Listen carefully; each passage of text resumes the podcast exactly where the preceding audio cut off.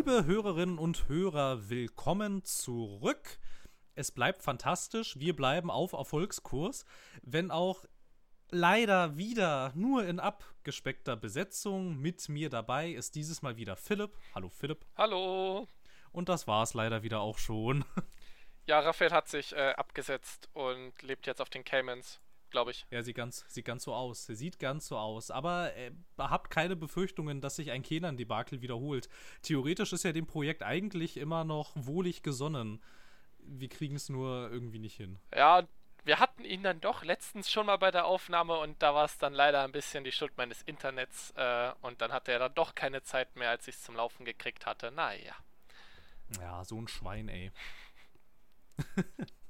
so ein Schwein. Na gut, aber unsere anfänglich gute Stimmung soll jetzt natürlich deutlich getrübt werden. Aber bevor ich das, äh, bevor ich unsere Stimmung wieder trübe, ist mir wieder was eingefallen. Philipp, hast du dämliche Wikipedia-Zitat? Ähm, da, da, das solltest du mir mal sagen, bevor wir anfangen. Es tut mir leid. Na gut, du musst ja auch keine haben. Ist ja, ist ja nicht, äh, alles kann, nichts muss, ne? Die gute alte Swingerclub-Tradition. Ja, okay, das war, das war merkwürdig genug als, das war merkwürdig genug als Spruch, um unseren Podcast damit zu beginnen, glaube ich.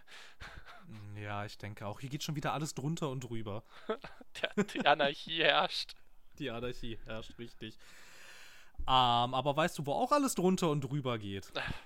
Ich habe keine Ahnung. Beste Überleitung. Man könnte sagen, in einer Cyberpunk-Welt, da geht auch alles drunter und drüber. Äh, könnte ich da, da, da äh, könnte ich recht haben.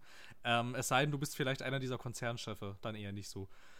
Nein, aber das soll das heutige Thema sein. Wir haben uns nämlich überlegt, Philipp und ich, wir finden beide das Genre eigentlich ganz cool. Jedenfalls habe ich das bei dir immer so verstanden, obwohl du mir nie explizit gesagt hast, du findest das cool. Ich sage dir jetzt explizit, ich finde es cool. Alles klar, sehr schön. Dann sind wir hier schon mal auf einem gemeinsamen Nenner. Das ist schon mal sehr gut. Ja, ich selber kann mit dem Genre auch sehr viel anfangen, auch wenn ich es nur aus dem Kino, Serien und Spielebereich kenne. Ich habe niemals äh, Bücher gelesen. Aber bevor wir uns jetzt hier wild durch die äh, dunkle, bunte Cyberpunk-Welt diskutieren und reden, sollten wir vielleicht einmal kurz klären, was das ist oder zumindest, was man darunter versteht, damit wir auch die Hörer alle auf einen Stand der Dinge bringen. Und damit uns dann natürlich auch Hardcore-Cyberpunk-Fans in den Kommentaren wieder korrigieren können, was wir alles falsch verstanden haben. Deswegen natürlich auch. ähm, ja, also ich würde sagen, unter Cyberpunk versteht man äh eine, ein, ein, ein, Sub, ein Subgenre des, äh, der Science Fiction, in der die Welt, in der, das, in der die Geschichte spielt, quasi nicht so hell und glänzend und sauber ist wie normalerweise, sondern eher düster.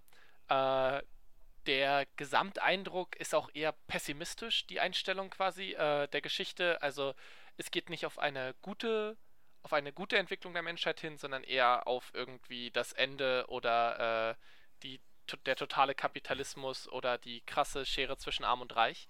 Ähm, häufige Themen sind so, so eine, sehr, eine sehr starke Urbanisierung. Also es gibt im Prinzip nur noch riesige Großstädte mit Millionen von Bürgern, ähm, die, die quasi in der sich alles Leben abspielt. Auf dem Land lebt eigentlich keiner mehr. Und es geht auch häufig um Kommerzialisierung. Also äh, es lebt ein, ein krasser Kapitalismus. Äh, der, die Aufgabe von Staaten wird auch in diesen Geschichten häufig von äh, Firmen übernommen oder von so Megakonzernen, die eben die Macht über das Leben der Menschen haben. Und das ist im Prinzip, das sind so die Haupt, Hauptpunkte von einer Cyberpunk-Geschichte. Hast, hast du etwas hinzuzufügen? Fügen? Ich könnte gleich einfach mal schon eine provokante These in den Raum stellen. Hast Ja. du gerade ein Genre beschrieben oder unseren aktuellen Weltzustand? äh, ein Genre, denn Cyberpunk spielt klassischerweise in der Zukunft, also in einer deutlich stärker urbanisierten Welt, weil wenn ich hier rausgucke, dann ist eigentlich kein Haus in der Nähe größer als drei Stockwerke und wir haben so 30, 40, 50 Meter Platz zwischen den Häusern. Äh, in der Cyberpunk-Welt wäre hier alles zugebaut und man hätte noch kleine Gassen dazwischen und alles wäre neon beleuchtet. Also Aber wenn du jetzt aus deinem Apartment in Tokio aus dem Fenster guckst, Ja, sicherlich. Es gibt Orte, wo man wo man sicherlich eher in einer Cyberpunk-Welt lebt, als äh, hier, wo ich lebe. Ja, wir verstehen uns zwar in Berlin immer ein bisschen als äh, Großstadt, aber wenn man die mal mit anderen Großstädten vergleicht, sind wir eigentlich doch noch recht dorfig, finde ich. Ja, und wir haben auch extrem viel Grün und sowas. Das gäbe es ja, ja auch nicht. Ja, wir haben ja irgendwie so einen Tiergarten. Bäh. und wir haben Randbezirke, in denen nicht nur sozialistische Plattenbauten stehen, sondern da stehen auch Bäume.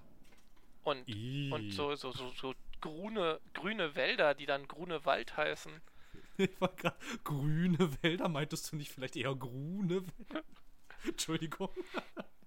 Kurz bin ich verknallt. Das ist alles schon wieder viel zu lustig. Wir sind pessimistisch und dystopisch. Ähm, ja, wie gesagt. Ja, also, also, also so wie du das jetzt halt erklärt hast, also ja, würde ich, würde ich zustimmen. Aber ich finde, es kommt halt doch auch immer sehr, sehr auf den Standpunkt an. Weil du ja häufig, also jedenfalls ist das in den, in den äh, Cyberpunk-Geschichten, die ich kenne, ist das häufig so, dass du eher die Rolle einer Figur einnimmst oder die die Geschichte einer Figur erzählt wird, die von diesem ganzen Turbokapitalismus nicht immer unbedingt profitiert.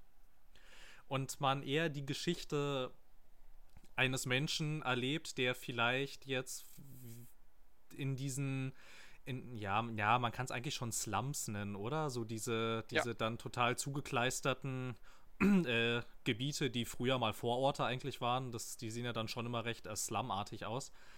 Man spielt ja meistens immer eher aus der Rolle einer solchen Person. Ja, man spielt auf jeden, auf jeden Fall immer aus der Rolle eines, eines Verlierers dieser Gesellschaft, könnte man sagen. Gibt es Geschichten aus, aus, so, aus so Konzernebenen? Also ich meine, jetzt wenn ich so gerade drüber nachdenke, fällt mir nicht wirklich eine ein. Es gibt Geschichten, wo du als Scherge eines dieser Konzerne häufiger mal auftrittst. Sowas kommt ja durchaus vor. Aber Geschichten innerhalb so einer Cyberpunk-artigen Welt, aber nicht aus der Figur eines Verlierers? Ja, also auf jeden Fall, ja, so Schergen gibt es öfter mal, aber es gibt selten wirklich Geschichten, die, die positiv, also wo man, wo man, wo man selber ein Gewinner in dieser Welt ist, also irgendwie ein Konzernchef oder so jemand, das gibt's eigentlich kaum bis gar nicht. Wäre dann vermutlich auch, ich weiß nicht, also generell der Begriff äh, Cyberpunk, ich weiß nicht, also wir konnten jetzt ja auch im Vorfeld nicht wirklich herausfinden, wo der herkommt. Mhm. Aber vermutlich, wenn du dann aus der, auch aus der Gesicht, äh, aus, aus der Gesicht, aus der Sicht eines, eines Gewinners spielen oder erzählen würdest, wäre vermutlich auch das äh, Punk in dem Wort obsolet. Was hat ja auch immer Punk, verbindet man ja eigentlich auch eher immer mit Widerstand gegen etablierte Systeme oder generell gegen, gegen Widerstand, gegen was und welcher Form auch immer. Und häufig handeln diese Geschichten oder zeichnen sich ja auch häufig dadurch aus, dass du dich gegen irgendwas auflehnst, früher oder später. Ich weiß nicht, mir fällt da jetzt gerade, ähm, naja, obwohl ich weiß nicht, ja, ich, jetzt, ja, jetzt wollte ich zuerst Deus Ex sagen, die neueren, aber wobei ich weiß nicht, lehnst du dich da gegen irgendwas auf? Naja, also so richtig? im neuesten also, Deus Ex kämpfst du ja schon gegen die Illuminaten. Sehr direkt. auch, auch wenn, da bist du, da bist du schon, da bist du schon auf jeden Fall äh, ein Widerstandskämpfer, könnte man sagen, gegen diese gegen diese Form der Welt. Ja, ja, ja, schon. Ja, schon. Ich merke gerade, dass es relativ schwierig ist, diesen Begriff zu fassen. Auch, auch, äh, auch, in, auch in Matrix, das man ja sicherlich auch als Cyberpunk definieren kann, äh, sind es ja auch Widerstandskämpfer an sich. Wobei man jetzt ja auch da sagen könnte oder generell die Frage stellen könnte, was unterscheidet denn dann Cyberpunk eigentlich so sehr von klassischer Science Fiction? Wenn wir jetzt zum Beispiel, weiß ich, mir fiel jetzt gerade Star Wars ein. Mhm. Und wenn man jetzt vielleicht, naja, obwohl, naja, wenn man jetzt sich halt, also, also so wie du jetzt Cyberpunk definiert hast oder versucht hast, irgendwie zu greifen, was das ist, könnte man das eigentlich auch auf den Großteil von klassischer Science Fiction zurückführen. Ich meine, in Star Wars hast du das Ganze auch. Du hast einen Widerstand gegen ein gegen ein oppressives Regime.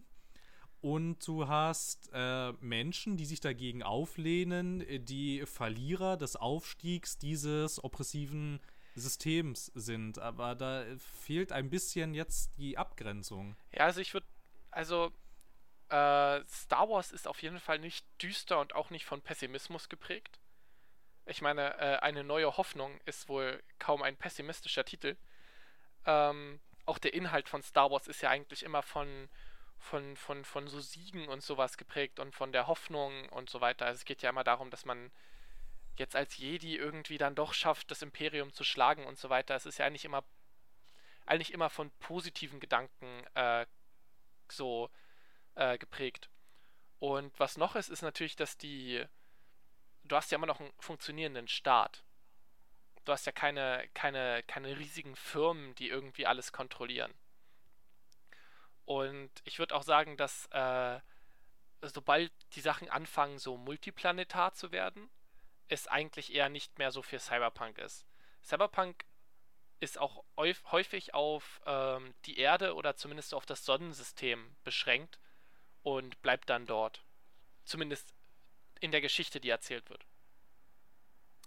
Wobei, ja, du dir ja doch aber auch die gleichen dystopischen Zustände, die dann zum Beispiel in einem Deus Ex herrschen, die könntest du doch auch, also eine ähnliche Geschichte könntest du doch auch genauso gut zwischen Mars und Erde erzählen und du schwingst dann zwischen den Planeten hin und her. Das ist ja unter anderem auch was, was es in dieser Netflix-Serie Altered Carbon gibt. Die spielt zwar hauptsächlich auf der Erde, aber es wird schon sehr früh etabliert, dass die Menschheit in dieser Geschichte eine eine multiplanetare Spezies geworden ist und dass auf dem Planeten, die sie weiter besiedelt haben, ähnliche Zustände herrschen wie auf der Erde.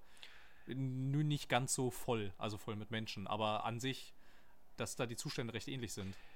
Ja, genau, also es geht auf jeden Fall, aber es wird, aber die Geschichte, also quasi die Erzählung von Altered Carbon ist ja eigentlich nur auf der Erde und nur in eben diesen vollen Zuständen, dieser Dunkelheit und dieser, dieser Düsternis generell. Ähm, das heißt, es gibt ja auch äh, andere Geschichten, die so äh, im Prinzip so ein bisschen so eine multiplanetare Geschichte erzählen, aber die meisten multiplanetaren Sci-Fi-Geschichten haben ja nicht das Problem der Ressourcenknappheit, was ja so ein bisschen der Auslöser ist von dieser ganzen Dystopie im Cyberpunk, dieser, dieser Kampf um die Ressourcen, weil wenn die Menschheit sich anfängt, über das, äh, die, das Universum auszubreiten, dann haben sie ja nicht mehr diese Ressourcenknappheit und nicht mehr diesen Grund zu kämpfen. Und der fällt ja damit dann meistens weg. Ja, verstehe, aber ich, ich, weiß nicht, aber in einer so fortschrittlichen und hochtechnologisierten Welt liegt aber doch der Gedanke eigentlich aus logischer Sicht nahe, dem Planeten, den man ja jetzt offensichtlich bis zur Erschöpfung ausgebeutet hat, zu verlassen. Ja, natürlich, aber die Frage ist, also in vielen wird es gar nicht erst behandelt, in, so Sachen wie zum Beispiel äh, Deus Ex. Ähm, aber das ist ja dann die Frage überhaupt der Möglichkeit. Also egal wie fortgeschritten meine Technologie ist, wir wissen einfach nicht, ob wir jemals so weit fortgeschritten sein können, um äh, Lichtjahre zu überwinden, um irgendwo anders Planeten zu kolonisieren. Es kann ja auch einfach quasi technologisch nicht möglich sein. Wobei das ja dann häufig nicht behandelt wird. Ja, oder vielleicht auch halt einfach nicht früh genug möglich. Also vielleicht an dem Standpunkt, an dem du theoretisch in der Lage wärst, fremde Planeten zu bereisen, gibt es halt einfach schon nicht mehr genug Rohstoffe, um das überhaupt tatsächlich in die Tat umzusetzen, weil so ein Raumschiff fliegt ja auch nicht mit Liebe und Freundschaft. Ach, wirklich? ja, ich glaube schon. Ich meine da mal was gelesen zu haben, dass die so Treibstoffe benötigen und so. dann hast du aber nicht per Anhalter durch die Galaxis gelesen. Da gibt's. Willst du mir jetzt, Willst du mir jetzt äh, erzählen, dass Per Anhalter durch die Galaxis auch Cyberpunk ist? Hätte ich das gewusst, dann hätte ich das nochmal gelesen. Oh Gott, nein, oh Gott, nein. äh, nein, ist es definitiv nicht. Aber ich würde, ich, ich gebe dir recht, dass die Abgrenzung ziemlich schwierig ist, aber ich würde eine, eine, diese pessimistische Grundeinstellung wirklich als eins der Hauptabgrenzungsmerkmale bezeichnen. Ja, okay, gut, alles klar. Ähm, dann hatten wir es gerade schon angesprochen. Vielleicht wollen wir einfach mal äh, über ein paar Spielreihen etwas konkreter sprechen. Jo, gerne. Jetzt gerade, weil ich schon vorhin in den Raum geworfen hatte, obwohl eigentlich die, ja, die, die, äh, die Liste auf äh, meinem Papier, die ist natürlich ganz anders, aber ist ja, ist ja, ist ja wurscht. wir, haben, wir haben nicht mal mit dem angefangen, was ich mir hier aufgeschrieben habe, mit dem wir anfangen. Also egal. Anarchie ab jetzt. Fantastisch. genau. Ähm, ich glaube, wir mögen beide sehr gerne die Deus Ex-Reihe. Kann das sein? Wobei du auch nie explizit zu mir gesagt hast, du magst die Deus Ex-Reihe. Äh, ich, ich mag die Deus Ex-Reihe. Alles klar, sehr schön. Ähm, sind wir auf dem gleichen Stand, wenn wir sagen, wir haben beide, also wir beide haben alle Teile immerhin schon mal angespielt? Äh, ja. Okay, okay, sehr schön. Meinst du, also meinst du mit alle Teile alle vier? Oder also die beiden neuen? Ich Nein, ich meine, ich meine auch die Teile, die damals noch von Warren Spector gemacht wurden. Ja, also ich habe den ersten angespielt und den zweiten habe ich halt als Speedrun gesehen.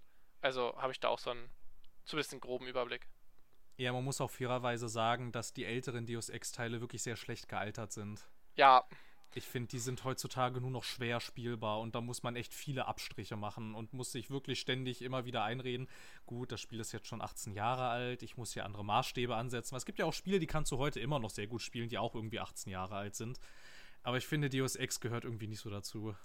Nein, nein, als ich mir da den, äh, den ersten, den ursprünglich ersten Teil angesehen habe, das ist, das ist schon teilweise ein bisschen, bisschen ruppig. ja, ja, na gut, also für alle, für alle, die es nicht kennen, ähm, Deus, Deus Ex ist eine, eine Spiel, ein, also äh, eine Videospielreihe, die sich, die ursprünglich mal erdacht wurde. Ich glaube, sie, ich, jetzt bin ich mir nicht mehr sicher, ob sich Warren Spector das Ganze auch tatsächlich ausgedacht hat. Ich glaube ja. Pretty sure, ja.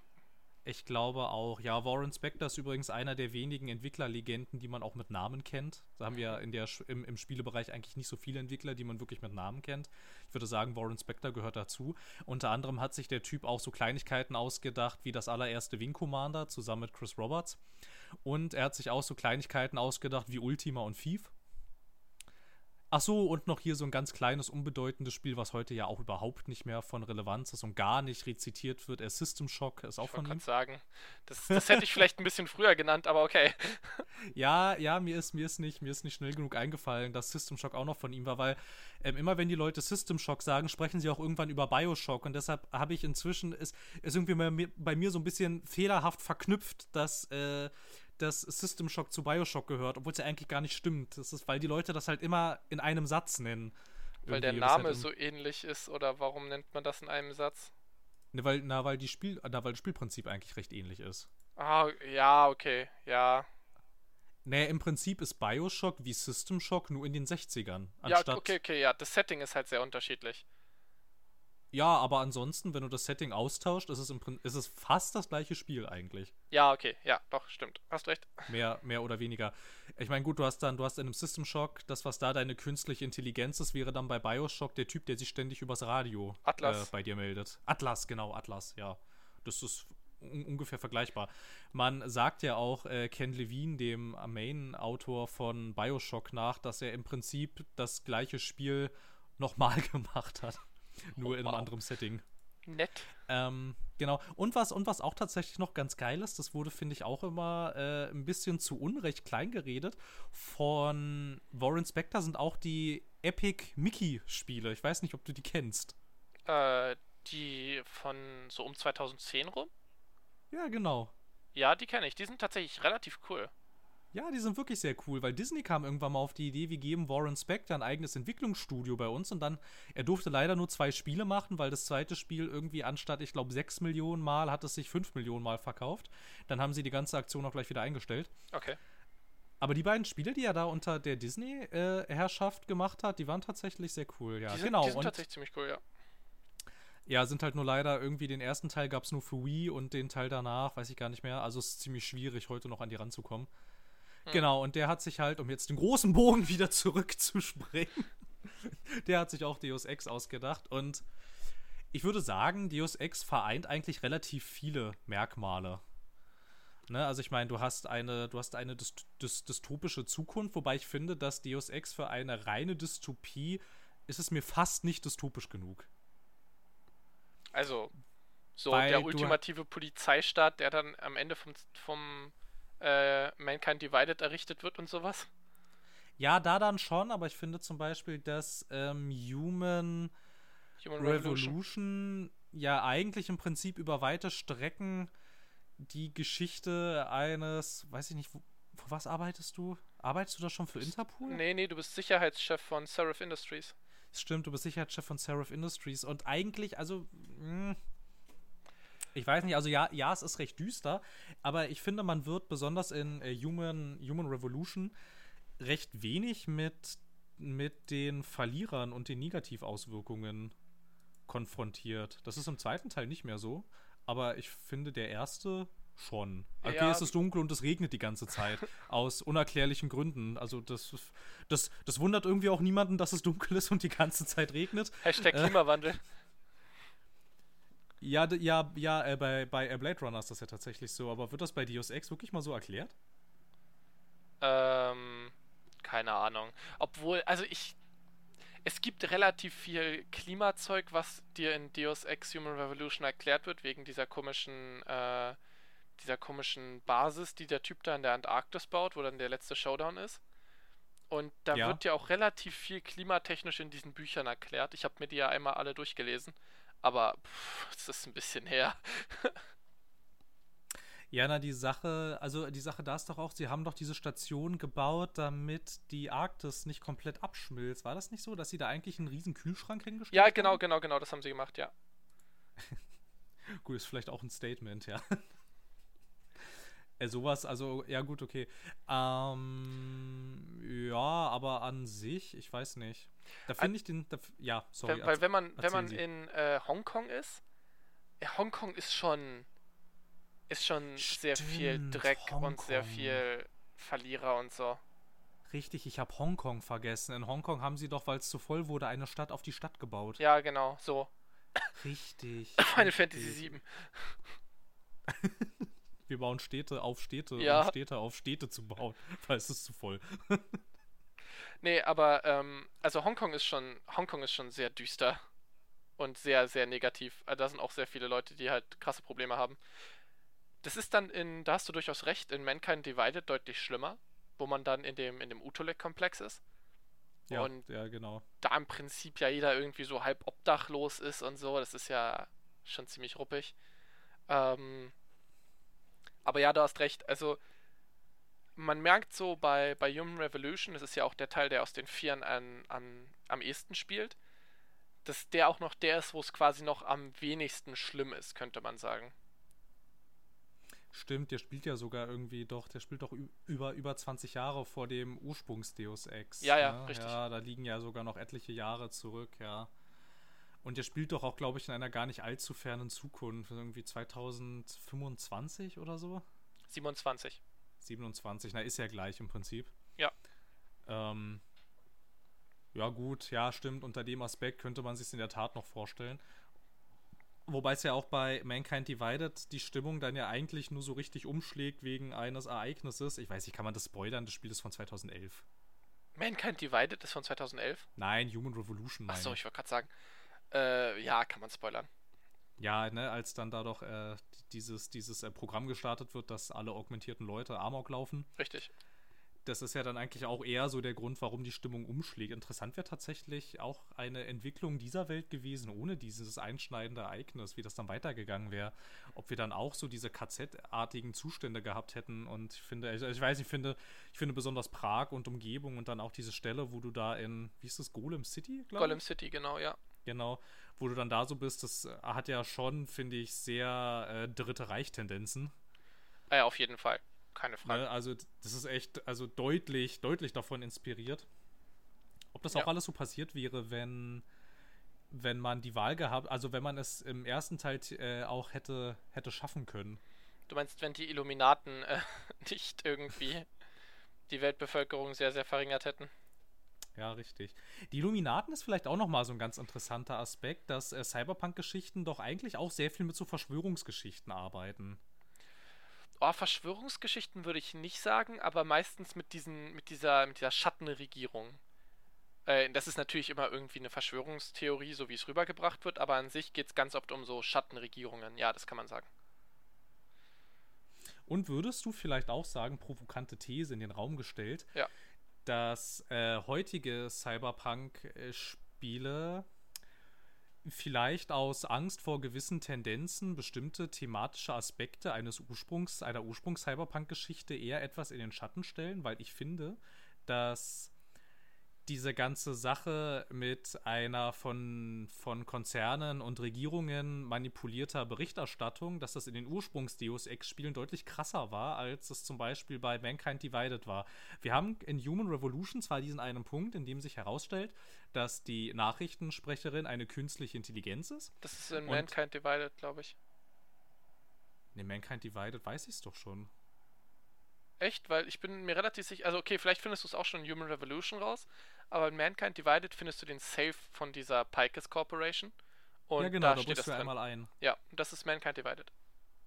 Ja, aber ich glaube, du findest, aber, da, aber dass sie eine KI ist, findest du, glaube ich, in Human Revolution heraus. Das kann sein, ja. Und ich weiß nicht, dass sich, dass sich sowas vielleicht ein bisschen, ein bisschen verändert hat. So, je nachdem, welche, welche, welche Aspekte du nimmst. Weil das ja jetzt tendenziell eigentlich ein Thema ist, was sich die, was sich ja die äh, neue Rechte auch so ein bisschen auf die Fahnen geschrieben haben, was viele Aspekte in diesem Genre eigentlich beinhaltet, dass wir eine manipulierte Öffentlichkeit haben und dass wir Großkonzerne haben, die nach der Macht streben. Und wenn ich jetzt zum Beispiel mal, ich weiß nicht, ich vergleiche ein Ursprungs-Deus Ex mit jetzt, um auf vielleicht mal ein anderes Beispiel aus der Spielerei zu nennen, mit einem Detroit Become Human, was auch als Cyberpunk-Spiel oder zumindest diesem äh, Neo-Noir gehandelt wird. Das war durchaus einen identischen Grundton hat, aber dann in, der Einzel dann in den einzelnen Ausarbeitungen doch deutlich unterschiedlich unterschiedlicher sind. Ist es vielleicht einfach nicht mehr on vogue zu sagen, dass, Pressesystem, äh, dass Presse vom System gesteuert ist? Oder ist es vielleicht peinlich? Na, ich kann mir vorstellen, dass man dass man vielleicht als, als moderne Spielefirma ähm, sich nicht das falsche Publikum ranholen möchte, weißt du? Mhm. Weil wenn man sagt, also man, man baut jetzt dieses, dieses Fake News, diese gesteuerten News-Geschichte äh, total in sein Spiel ein und baut es auch total aus in der, in der Wichtigkeit für die Story, dass dann nicht genau die Leute vielleicht ankommen und sagen, ja, guckt euch mal an, die und die haben das programmiert und deswegen Deswegen, so wird es auch werden. Die haben voll die gute äh, Zukunftsansicht und ich sehe das genauso. Vielleicht möchte man damit diese mh, hm, vielleicht doch eher negative Publicity vermeiden. Ja, ich bin mir halt auch nicht so ganz sicher. Das ist mir auch recht, äh, erst so erst im Vorfeld aufgefallen, weil ein Deus Ex behandelt das zwar und auch die neueren behandeln das ja, aber ich finde sehr zaghaft.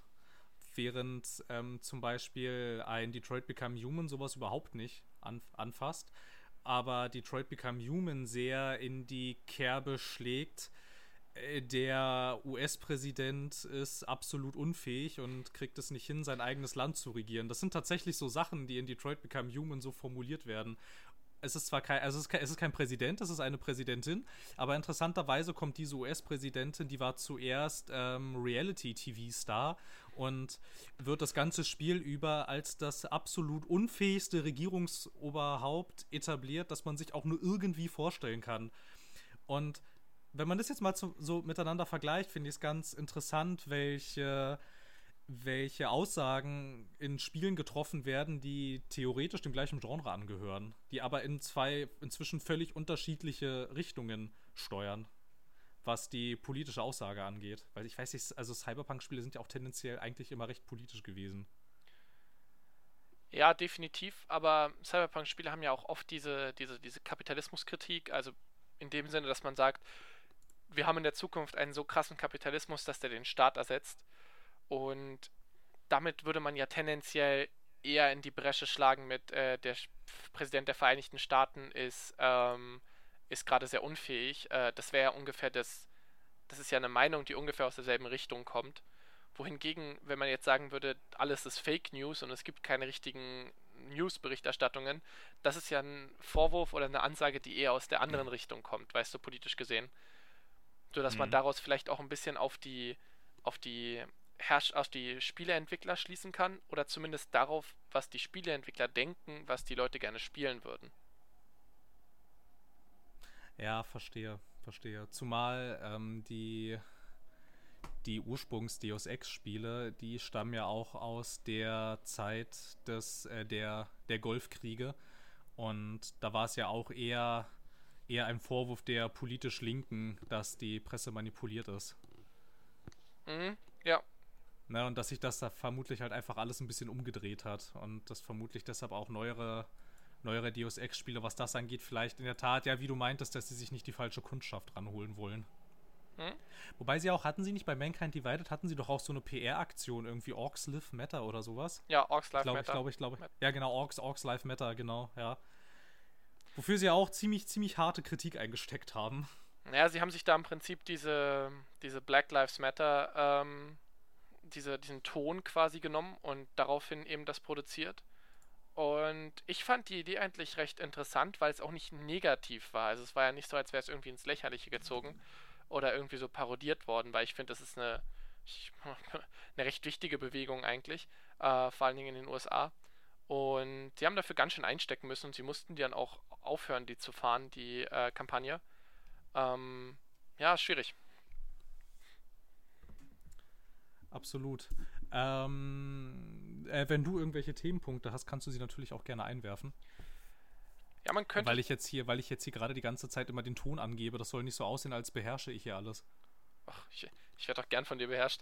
Ähm. Uh. Philipp, das ist eigentlich für off the record. okay, verdammt. ähm, ja, was man noch ansprechen könnte, was mir aufgefallen ist, gerade als wir über äh, Deus Ex geredet haben und was mir vorhin bei der Definition noch gefehlt hat, ist diese Humanaugmentierung oder diese, dieses humane Tuning, könnte man sagen ist in, äh, in den Spielen auch immer, auch immer sehr wichtig. Und das wäre auch noch ein Punkt, den man benutzen könnte, um es von der klassischen Sci-Fi abzugrenzen. Weil ich meine, es gibt durchaus auch Humanaugmentierung in äh, Star Wars, die spielen aber an sich keine größere Rolle. Wohingegen sie in Cyberpunk-Spielen eigentlich immer ziemlich wichtig sind. Ja, stimmt. Die Grundhandlung von, also der Grundkonflikt von Human Revolution und Mankind Divided, jetzt nur mal um da äh, das nochmal als Beispiel zu nennen, die würde ja ohne Augmentierung würd, würden diese Geschichten gar nicht funktionieren. Weil da geht es ja hauptsächlich darum. Ja, stimmt, stimmt, Augmentierungen, ja. Und, und eigentlich auch immer noch ein Stück weit, das ähm, sieht man dann in dem Elefanten, der hier noch im Raum steht und den wir noch gar nicht angesprochen haben, äh, sieht man dann auch in äh, gewissen Trailern zu gewissen Spielen auch, es geht häufig häufig ja dann auch nicht nur darum, dass sich die Menschen erweitern lassen oder ihre Sinne erweitern, sondern häufig wird ja dann auch thematisiert, was das für negative Konsequenzen haben kann oder haben wird. Dass du zum Beispiel, wie es dann bei Revo äh, Human Revolution der Fall ist, du nicht unbedingt immer sicher sein kannst, dass du, wenn du Inhaber solcher Augmentierungen bist, auch tatsächlich dann immer die Kontrolle über deinen Körper behalten kannst, sondern dass es durchaus möglich ist, den dann auch fernzusteuern. Womit wir eigentlich auch wieder eigentlich eine, eine wissenschaftlich sehr bedeutende und äh, krasse Errungenschaft wieder ins Gegenteil umkehren. So, dass das, dass dann die, dass dann die Negativaspekte überwiegen. Finde ich es generell ein sehr interessantes Motiv, was im Cyberpunk häufig aufgemacht wird, oder? Ich meine, wir nehmen, wir nehmen wichtige und bedeutende Errungenschaften und äh, pervertieren sie aber ins Gegenteil ja, so eine Art ähm, allgemeine Wissenschaftskritik oder zumindest eine Kritik dessen, was passieren kann, wenn man, wenn man sich nicht um seine Erfindung kümmert. Das mhm. äh, ist auf jeden Fall im Cyberpunk auch eigentlich immer ziemlich wichtig. So, ich meine, es gibt in in vielen Spielen, äh, die man zum Cyberpunk-Genre äh, dazu zählt, gibt es ja auch immer dieses, dass das Internet oder eine Form davon, also in Form der Matrix oder äh, bei Mankind Divided gibt es auch diesen, diesen Cyberspace. Und das ist ja dann auch oft ganz äh, relativ wichtig. So, was passiert, wenn wir uns nicht um das Internet kümmern, äh, mit Hackern oder irgendwie so Darknet und sowas. Ähm, das gibt es ja auch eigentlich auch immer relativ viel. Ja, stimmt, ja. Ja, irgendein, irgendein begehbares Internet, in welcher Form auch immer. Ja. Oder, oder generell einfach äh, begehbare Technik. Ja. Irgendwie, also also Nullen und Einsen, in die du reinlaufen kannst. So. Vielleicht auch, das ist mir jetzt auch gerade erst wieder eingefallen, äh, fiel mir vorher auch nicht ein. Dann hätte doch eigentlich auch, äh, ist doch eigentlich auch ein äh, Ready Player One eine cyberpunkige Geschichte, oder nicht? Ja. Ne, weil du ja eine Welt hast, die am Abgrund liegt und die Menschen flüchten sich in eine künstlich erschaffene Welt. Was ja dann vermutlich nicht ganz so, wie sich das äh, der Neuromancer-Autor mal so ausgedacht hat, aber im Prinzip ist es ja auch begehbares Internet. Er hatte zwar vermutlich was anderes im Sinne, aber theoretisch passt die Definition darauf eigentlich auch. ja, Ready Player One hat auf jeden Fall ziemlich viele Anleihen, aber es ist auch wieder, da fehlt auch wieder diese Negativität äh, und diese Kritik. Es gibt natürlich immer diese Sachen, ja, die Leute äh, verlieren sich dann in der Welt und so, aber an sich ist es, also ist die, der, der, der, der Grundtenor der Geschichte eigentlich sehr positiv. Findest auch du nicht? Beim, auch, auch beim Buch, ich weiß nicht, beim Film wäre ich sofort bei dir. Ah, okay, weil ja. ich finde, weil ich finde, ich finde, der Film etabliert auch nicht wirklich eine dystopische Welt. Er zeigt dir zwar am Anfang, diese, diese, diese, diese, äh, diese, diese die Hochhaussiedlung aus, ja, Vestex hießen sie, sie hießen Vestex. Genau. Ich habe jetzt die ganze Zeit mit dem Namen gerungen, der mir nicht mehr einfiel. Äh, diese Hochhäuser, die quasi aus Wohnwägen gebaut sind. Aber der Film etabliert zu keiner Sekunde, warum die da stehen und dass es die Menschen stört, die darin leben. Der Film suggeriert dir nur, dass die Menschen dort nicht gerne leben, weil du ja von, äh, von, dir, von dir selbst aus ihr denkst, na gut, okay, eigentlich mein Leben in so einem Wohnwagen will ich nicht unbedingt fristen, aber das macht der Film überhaupt nicht klar, finde ich. Also kein Stück.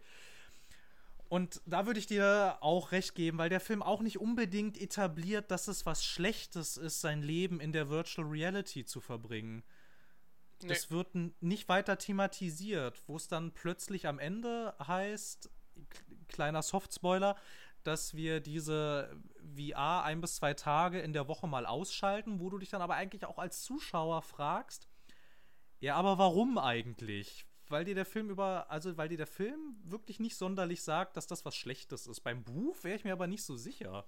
Ich meine, ich weiß nicht. Das Buch macht ja auch sehr deutlich, dass die Menschen eigentlich in der VR leben müssen, weil der Kapitalismus und die Großkonzerne die Welt so verwüstet haben und so ausgebeutet haben, dass normales Arbeiten und normale Wirtschaft in der realen Welt eigentlich gar nicht mehr möglich ist. Und das finde ich schon sehr pessimistisch als Ausgangssituation. Ja, das, das sagt auf jeden Fall das Buch deutlich mehr als der Film. Ich finde das Buch sowieso generell deutlich besser als den Film.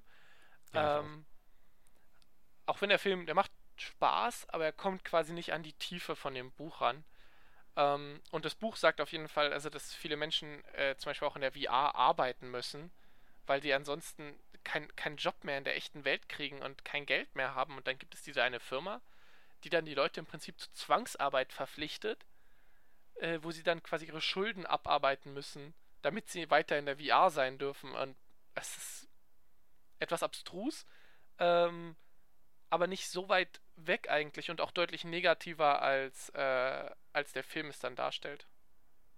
Ja, aber ich finde im Prinzip, der Film trifft keine Aussage darüber, was das für Bedeutungen hat, also was das für eine Bedeutung hat, dass alle Menschen in der VR leben und arbeiten oder sich auch verlieben und so. Das wird einfach so gegeben und wird auch von niemandem mal kritisch hinterfragt. Und ähm, jetzt habe ich meinen Faden verloren, verdammte, verdammte Axt. Ja, mir ist halt, äh, mir ist halt in der Tat, also, also generell der ganze Film ist mir zu, zu sehr auf, auf leichtfüßige, familientaugliche Unterhaltung ausgelegt. Irgendwie. Ich weiß nicht. Wohingegen das Buch ja aber halt auch durchaus, durchaus da die gesellschaftskritischen Aussagen trifft, die auch nötig wären. Ich meine, das Buch fragt dich ja im Prinzip eigentlich, ich, also ich finde eigentlich fragt dich das Buch über die Geschichte, die es erzählt, willst du wirklich in so einer Welt leben? Nein, dann hör halt mal vielleicht auf, ein Dieselauto zu fahren. Hm. Ja. Ja, das Buch macht deutlich klarere Aussagen, dafür hat es aber auch keine 20 Minuten Autofahrszene am Anfang. Ja, dieses Rennen fand ich auch dämlich. Wenn ich mal kurz über dieses, darf ich, darf ich kurz über dieses Rennen abrenten? Na klar. Der Off-Erzähler sagt mir, um dieses, ich, ich glaube, wir haben noch zu keinem einzigen Punkt äh, gesagt, worum es in Ready Player One geht, oder? Äh, ja, also wer es nicht mitgekriegt hat, äh, ich mach das schnell. Bei ja, Ready Player One geht es darum, dass ähm, der Hauptcharakter, also es gibt eine Welt, eine äh, in der nahen Zukunft eine Welt und dort hat jemand ein Spiel entwickelt und dieses Spiel ist quasi mit dem Internet fusioniert und bietet jetzt so eine Art virtuelle Realität als, als Internetersatz in der Zukunft. Dort kannst du quasi spielen, kämpfen, Sachen sammeln, aber auch einfach nur wie im Internet, keine Ahnung, bei Facebook deine Zeit verbringen oder sowas. Und der Gründer, der Entwickler von diesem Spiel ist gestorben und hat sogenannte Easter Eggs hinterlassen. Und wenn jemand alle diese Easter Eggs findet, dann erbt er die, die Macht, die Herrschaft über dieses dieses Pseudo-Internet, das heißt Oasis. Und der Film folgt dem Hauptcharakter und der ist ein sogenannter, wie heißen die, Egghunter oder so. Ähm, und der jagt eben diese Easter Eggs, um die Oasis zu erben. Ja, das trifft es ganz gut. Während im Buch diese Rätsel, die dann da gestellt werden, um diese Easter Eggs zu finden, das sind ja, das sind ja, finde ich, wirklich sehr komplizierte Rätsel. Du musst da ja irgendwie, du musst ja unglaublich gut Bescheid wissen über, über diese gesamte Oasis, über den Entwickler und über den Gründer und generell wohingegen der Film aber gleich mit gleich am Anfang etabliert, dass zwar jemand einen Hinweis gefunden hat und dadurch ein Portal nach nach irgendwie Manhattan entstanden ist, wo man dann ein ultraschweres Rennen gewinnen muss. Und der Aufzähler erzählt mir dann, dass es fünf Jahre lang niemand geschafft hat, dieses Rennen zu beenden.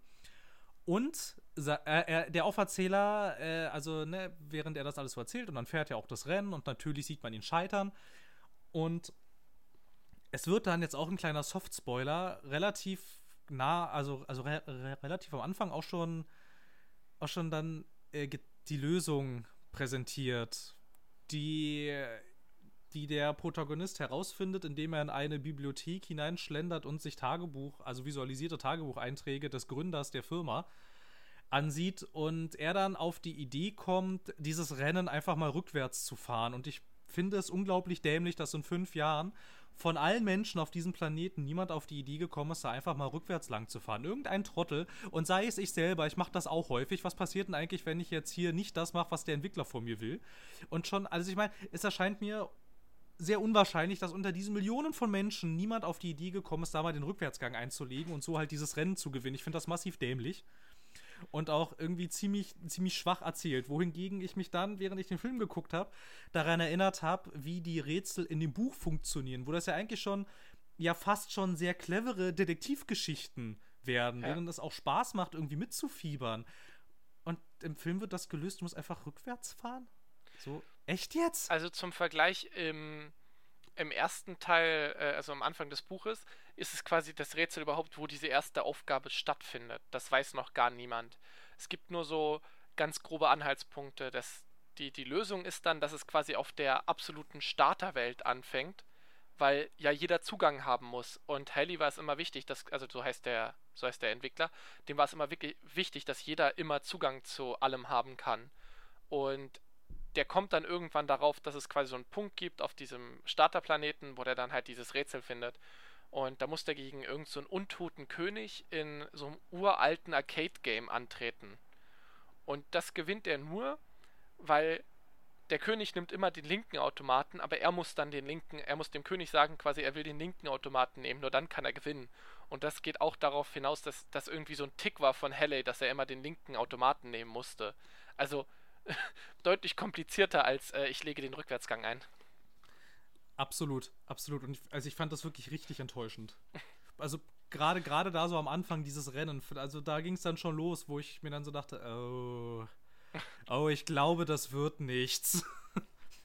Ja, und um mal, ähm, um mal so ja. zum, zum, zum, zum allgemeinen Thema zurückzukommen, äh, der Film ist auch, ist halt wie gesagt auch immer sehr positiv und stellt diese, diese Oasis auch überhaupt nicht negativ dar sondern es ist halt etwas, das, da kann man gut leben und das macht Spaß und es ist toll und der Typ ist auch am Anfang ein bisschen dicklicher und mit der richtigen Ausrüstung kann er dann auch abnehmen, während in der Oasis ist und solche Geschichten. Also äh, von Cyberpunk, glaube ich, recht weit entfernt. Ja, der Film auf jeden Fall der Film auf jeden Fall. Vor allem der Film etabliert ja auch gar nicht, dass ein Großteil des öffentlichen Lebens, also auch so, so äh, des richtig öffentlichen Lebens, auch in der, dieser Oasis stattfindet. Wohingegen ja die Charaktere in dem Buch ja auch in der Oasis zur Schule gehen, zum Beispiel. Also das, das Buch etabliert ja halt richtig, dass ohne diese Oasis eigentlich gar nichts mehr funktioniert auf dieser Welt. Und das macht der Film halt überhaupt nicht. Deshalb äh, würde ich aber eigentlich schon sagen, dass das Buch als Cyberpunk-Geschichte durchaus was taugt. Ja. Und auch über weite Teile eigentlich ganz gut lesbar ist. Es hat zwar durchaus seine Längen, besonders der Mittelteil, finde ich, ist schnarchend langweilig. Aber gerade der Anfang und der Weg zum Mittelteil, das ist sehr gelungen. Mhm, auf jeden Fall. Aber das Das macht der Film leider überhaupt nicht deutlich. Das ist hier kunterbuntes Popcorn-Kino. Ja, es ist ja auch, also von den anderthalb Stunden, die der Film lang ist, ist glaube ich auch eine Stunde lang nur irgendwelche Schlachten und irgendwelche Actionsequenzen. Das ist ein bisschen, bisschen schade. Aber naja, was soll man erwarten von Buchverfilmungen? Ja, aber es ist eigentlich in der Tat ein bisschen schade, dass sich, dass es, dass es dann besonders einem Regisseur wie Steven Spielberg nicht gelungen ist, die entsprechenden Aussagen in seinen Film zu übertragen, weil ja er eigentlich ja immer ein großer Verfechter von so Sachen wie äh, freier Wille und die Freiheit des Menschen und die Ablehnung von oppressiven Systemen ist. Und jetzt gibt ihm der Autor eigentlich so eine Steilvorlage und der schießt ernsthaft daneben. Das, also das, das finde ich fast noch enttäuschender eigentlich, dass es er nicht schafft, wirklich diese, diese, diese, im Prinzip diese faschistoide Quintessenz, mit der er sich sehr gut auskennt und die er auch regelmäßig sehr gelungen in seinen Filmen transportiert. Bei so einer Steilvorlage schafft er es nicht. Das ist fast schon, weiß ich nicht, auf eine tragische Art und Weise irgendwie komisch. Ja, aber die Frage wäre doch, ob Leute das überhaupt gucken würden. Die Frage ist ja nicht, was die, also die Frage muss ja eigentlich sein, nicht was die Leute gucken wollen, sondern was sie gucken sollten. Das ist keine Frage, aber man, man kann ja mal, äh, um auch wieder ein bisschen dieses Cyberpunk reinzubringen, können ja mal gucken, was es so für Cyberpunk-Filme in den letzten paar Jahren gab. Und fällt dir da irgendwas Gutes ein? Nicht wirklich, oder? Um, mir fällt tatsächlich nur diese Netflix-Serie ein. Genau. Und so in den letzten zehn Jahren, wenn ich mal kurz gucke hier bei Wikipedia, dann halt die, die Blade, das Blade Runner Remake von letztem Jahr. Oder die Fortsetzung. Ja, es, ist, es, ist ein, es, ist ein, es ist ein Sequel, es ist kein Remake. Ja, meine ich ja, das, das Sequel. Ähm, und halt 2010 äh, Tron Legacy. Ja, gut, wobei der auch eher kunterbuntes Popcorn-Kino gewesen ja. ist. Das heißt, Cyberpunk ist offensichtlich etwas, das sich nicht allzu gut äh, in Filmen verarbeitet. Zumindest in letzter Zeit nicht. Man A Ghost in the Shell ist auch noch Cyberpunk. Ja, aber der Film ist ja auch massiv gefloppt. Unter ja. anderem, unter anderem auch, habe ich gelesen, weil er eben die Thematiken, die. Was waren das eigentlich? War es ein Anime oder war es oder war es ganz zuerst ein Manga? Uh, uh, oh Gott, jetzt kannst du mich Dinge fragen. Ähm, ich glaube, es war erst ein Manga und dann ein Anime. Ja, genau. Und der, der Film wurde dann, glaube ich, äh, doch sogar sehr prominent mit Scarlett Johansson sogar in der Hauptrolle besetzt, ne? Also ja, man will jetzt nicht von Whitewashing reden, aber das ist ganz schönes Whitewashing, wenn ein äh, japanischer Charakter mit einer kaukasischen Schauspielerin besetzt wird. Äh, das ist richtig. Ähm, aber er wurde auch unter anderem dafür dann äh, so kritisiert, dass er nicht, ähm, dass er nicht, dass er nicht, ja mir, ja, mir, fehlen jetzt die Worte. Naja, im Prinzip ein bisschen eigentlich wie mit Ready Player One, sehr, äh, sehr, weich, sehr weich gespült. Ja. So, und äh, möglichst wenig anecken. Und ich weiß nicht, ja, vermutlich kommt das im Kino einfach inzwischen nicht mehr so gut an, wie vielleicht noch damals zu Matrix-Zeiten, weil die Welten, die in Cyberpunk-Geschichten vermittelt wird, vielleicht ist es einfach unangenehm, das anzugucken, weil wir generell als Gesellschaft davon gar nicht mehr so weit weg sind wie noch vor 20 Jahren. Mhm. Nur mal so als These in den Raum gestellt. Du meinst quasi, je ähnlicher, je ähnlicher das tatsächliche System dem in einer Cyberpunk-Welt dargestellten System wird, desto weniger will man sich das angucken. Ja, weil es unangenehm ist. Könnte ich, ne? Da könnte ich mitgehen. Also die Zahlen der veröffentlichten Filme sprechen dafür, weil so in den 2000ern gab es noch relativ viele davon. Ähm, und ab 2010 im Prinzip nichts mehr. Genau, weil du musst ja auch bedenken, dass äh, im Jahr 2000 das Jahr 2049 zum Beispiel, um ich glaube jetzt bei dem, bei dem Blade Runner Ding zu bleiben, im Jahr 2000 war 2049 noch ganz schön weit weg. Inzwischen ist zwar 2049 immer noch eine Ecke weit weg, aber wir sind schon deutlich näher an dieser Jahreszahl dran und ich finde, wenn man sich jetzt auch äh, die Blade Runner Filme anguckt, sind wir äh, klar ist unser 2018, in dem der erste Film damals gespielt hat, und unser 2018 ist nicht wie das 2018 aus dem ersten Blade Runner Film. Aber grundverschieden ist es auch nicht. Mhm. So, wir haben zwar nicht Atari als äh, Megatechnik-Konzern, aber wir haben zum Beispiel, ich weiß nicht, ersetze Atari durch Apple und dann ist okay eigentlich. Gut, du müsstest die Hochhäuser in Los Angeles noch ein bisschen äh, kleiner machen, Aber ansonsten ist es nicht mehr so weit weg. Und damals war aber eine Realität, die heute sehr nah an den Filmen dran ist, die war damals noch sehr weit weg. Und ich weiß nicht, ob's, ob es den Leuten nicht vielleicht einfach unangenehm ist, sich damit auseinanderzusetzen, weil dir diese Filme und diese Geschichten ja auch vermitteln, dass so eine Welt eigentlich nicht sonderlich, also in, in so einer Welt es nicht sonderlich lebenswert ist, sein Dasein zu fristen. Und vielleicht wollen sich die Leute damit einfach nicht gerne auseinandersetzen. Wie man auch zum Beispiel, weiß ich nicht, der, der, Durchschnitts, äh, der Durchschnittsmittelstandsbürger sich vielleicht auch eher mit äh, Keeping Up with the Kardashians beschäftigt, als mit einer Dokumentation darüber, dass sein Handeln die Pole schmelzen lässt. Da wird er auch lieber Keeping Up with the Kardashians gucken.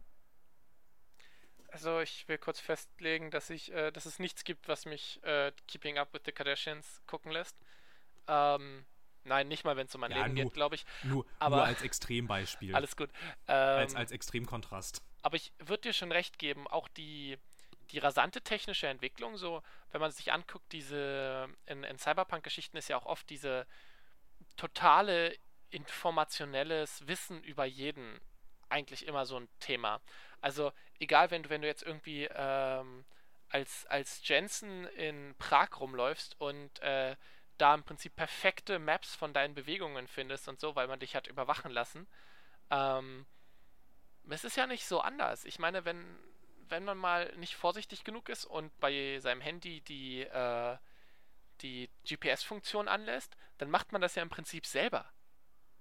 Dann, dann, dann ja. weiß Google, wann du wo bist und dann kann Google daraus herleiten, wo du arbeitest, wer deine Freunde sind äh, und so weiter. Also diese, dieses, dieses technische, diese technische Verarbeitung von Informationen und dieses alles über jeden Wissen, das ist definitiv etwas, was es heute schon mindestens genauso krass gibt, wie es in manchen Cyberpunk-Welten dargestellt wird. Absolut, absolut. Besonders wenn man dann in der Tat bei dieser Prag-Geschichte, das haben wir heute vielleicht nicht in der Form, aber im Prinzip haben wir das heute schon. Und es sind auch heute sind es auch keine keine äh, restriktiven Regime, die alles über dich wissen wollen. Du gibst den Unternehmen das freiwillig. Und vermutlich wollen sich die Leute einfach nicht mit den Konsequenzen ihres Handelns auseinandersetzen und einfach eine Welt, in der das Ganze mal auf die Spitze getrieben wird. Vermutlich, also du wirst dann unterbewusst wahrscheinlich merken, dass es nicht so weit weg ist und dass wir das Ganze auch noch selbst verschuldet haben. Das heißt, du müsstest dir ja auch noch selber quasi eine gewisse Schuld eingestehen, weil Facebook und Google ohne uns als Nutzer hätten sie kein Geschäftsmodell. Das heißt, du wirkst auch noch aktiv an dieser Entwicklung mit und Schuld ist etwas, was sich ja keiner selbst gerne eingesteht und vermutlich wird das Ganze dann einfach abgelehnt. Mhm. Deshalb würde ich, deshalb würde ich auch zum Beispiel sagen, was wir jetzt ja auch hier als ähm, was jetzt auch in den letzten Jahren immer wichtiger geworden ist, in der, um eine Parallele zur jetzigen Welt zu ziehen, warum viele NGOs meiner Ansicht nach in dieser Klimadebatte auch total scheitern. Viele NGOs gehen auf der Straße auf mich zu und sagen mir im Prinzip, ich bin schuld an allem. Und wenn aber schon jemand ein Gespräch mit jemandem anfängt, indem er ihn äh, dahingehend beschuldigt, wie der jetzige Zustand der Welt ist, dann verprellst du diesen Menschen schon von vornherein und so kommst du nicht auf einen Nenner. Und vermutlich ist das bei Cyberpunk-Geschichten ähnlich, weil die auch in ihren Aussagen eigentlich eher kein Blatt vor den Mund nehmen und die Sachen, jedenfalls wenn sie nicht im Kino laufen, eigentlich auch immer ziemlich offen ansprechen. Und das dürfte wirklich vermutlich etwas sein, was viele Leute verschreckt und womit sie sich nicht auseinandersetzen wollen, obwohl sie es eigentlich dringend machen müssten. Finde ich, es sieht man bei dieser Klimadebatte, das finde ich, ist es eine ziemlich deutliche Parallele. Ja, auf jeden Fall. Ähm, Cyberpunk-Sachen sind ja auch immer, also wie man daran gehen müsste, in meinen Augen wäre, den Leuten zu zeigen, was sie jetzt verändern können, um dann in Zukunft eine positivere Veränderung zu haben. Also sagen wir, wenn, wenn du jetzt auf hier du guck mal, du bist jetzt so viel äh, Diesel gefahren mit deinem Auto und deswegen stirbt jetzt wegen dir der Regenwald, ist eine schlechtere Variante als zu sagen, hey, fahr doch ab jetzt mal S-Bahn und dann hast du irgendwann einen geilen Strand, zu dem du noch in Urlaub fahren kannst was ja dann eine deutlich positivere Art und Weise der Formulierung ist. Ähm, aber ja, das würde ich auf jeden Fall auch sagen, dass äh, Cyberpunk-Filme äh, nicht versuchen, dir zu zeigen, wie du besser handeln könntest, sondern dir zeigen, äh, was dein Verhalten eigentlich jetzt gerade verursacht. Und Ja, genau. das ist das Problem damit, ja. Ja, genau. Wo man jetzt zum Genau. Beispiel äh, auch noch was Interessantes ansprechen könnte, was ich auch als, ähm, als Parallele in der modernen Gesellschaft tatsächlich sehe. Ähm, wenn man sich anguckt, dass äh, RPG äh, ist Tabletop, ne, ich glaube, es ist ein, es ist ein tatsächlich so ein Pen and Paper. Ähm, Cyberpunk 2020, das ist so das, Mhm. Das ursprüngliche Cyberpunk Pen and Paper. Äh, beziehungsweise das so das zweitursprüngliche nach Cyberpunk 2013, aber Gott, ist alles sehr, sehr alt. Ähm, und da gibt es eine Rolle, die heißt Konzerner. Und das ist in Cyberpunk-Welten eigentlich oft so ein, so ein Thema, dass man quasi Menschen hat, die ihr Leben lang für einen Konzern arbeiten und quasi da, da auf dem Gelände wohnen. Die Kinder gehen zur Konzernschule, die Frau arbeitet da auch und man tut alles konzernintern. Und da gibt es ja auch gerade eine krasse Entwicklung hin, dieses, dieses ganze Corporate, was weiß ich nicht alles, so Corporate Life, was dir die Firmen heutzutage verkaufen, mit bleib doch am besten zwölf Stunden am Tag bei uns, du arbeitest acht Stunden, dann bist du noch zwei Stunden bei uns im Fitnessstudio und abends bist du noch zwei Stunden in der firmeninternen Bar, ist ja genau die Entwicklung. Man hat, man lebt sein Leben nicht mehr als, als, hey, ich bin jetzt hier Berliner und ich lebe in Berlin, sondern man lebt sein Leben als, keine Ahnung, ich bin äh, Siemensianer. Ich glaube, den Begriff habe ich auch irgendwo schon mal gehört. Und ich arbeite jetzt halt für Siemens und ich verbringe da meine Freizeit, ich lerne da meine Frau kennen, mein Kind geht auf die äh, Werner von Siemens Schule, die gibt es tatsächlich in Berlin, die gehört aber nicht Siemens. Ähm, aber die Entwicklung geht da auch auf jeden Fall hin. Absolut, vor allem ist das auch in der Form, in der du das gerade beschrieben hast, äh, wird das vermutlich in Deutschland eher noch die Ausnahme sein, aber schau dir den Google Campus an. Oder ähm, dieses riesen Apple-Konstrukt, was sie da im Silicon Valley jetzt doch da in diesem einen Vorort hingezimmert haben. Mhm. Das ist ja im Prinzip, das, das ist ja sogar fast schon äh, eine autarke Kleinstadt, die sie neben eine Kleinstadt gebaut haben, im Prinzip. Ja, wo du ja diese, dieses gigantische Apple-Headquarter hast. In der Mitte hast du einen hübschen Park. Also der ist, das ist sogar tatsächlich ganz hübsch. Das sieht wirklich äh, äh, ganz angenehm und, äh, und äh, beruhigend aus. Und ja, natürlich, das ist was, was wir besonders im, im Silicon Valley oder generell in sehr technikgetriebenen Gebieten, ich würde mal vermuten, dass in den äh, Technik-Hotspots in China das vermutlich ähnlich aussehen wird, Mhm. äh, durchaus in, in der Form schon haben. Ne? Ich meine, du hast ja dann ja tatsächlich, du hast ja auch, äh, Google selber haben ja auch in ihrem, in ihrem Hauptquartier in Mountain View haben sie ja einen eigenen Kindergarten auch, ne? Und das ist ja auch das, was du jetzt vorhin meintest. Sie haben da den eigenen Kindergarten, sie haben eine Schule und ne, eine Universität haben sie nicht. Aber theoretisch kannst du dein Kind, wenn du bei Google arbeitest, da in diesem, in diesem Hauptquartier und vermutlich, vermutlich wird, ich nehme jetzt einfach mal an, dass jede größere Google-Niederlassung äh, mehr oder weniger äh, geartet so vermutlich auch aussehen wird, kannst du aber tatsächlich bis zur Universität dein Kind komplett durch diese ganzen äh, Kon Konzernstrukturen schicken. So, er kann dann halt bei Google keinen Bachelor machen, aber alles, was davor ist, kannst du tatsächlich Nein, dann bei Google, bei, bei äh, Google alles, alles absolvieren. Und das finde ich ist in der Tat auch eine extrem bedenkliche Entwicklung. Und- wenn wir, wenn wir Bildung äh, so extrem in, in äh, private Hände legen, ohne dass da irgendeine, ir- irgendeine öffentliche, öffentliche Instanz irgendwie nochmal darüber wacht, was da eigentlich alles vermittelt wird.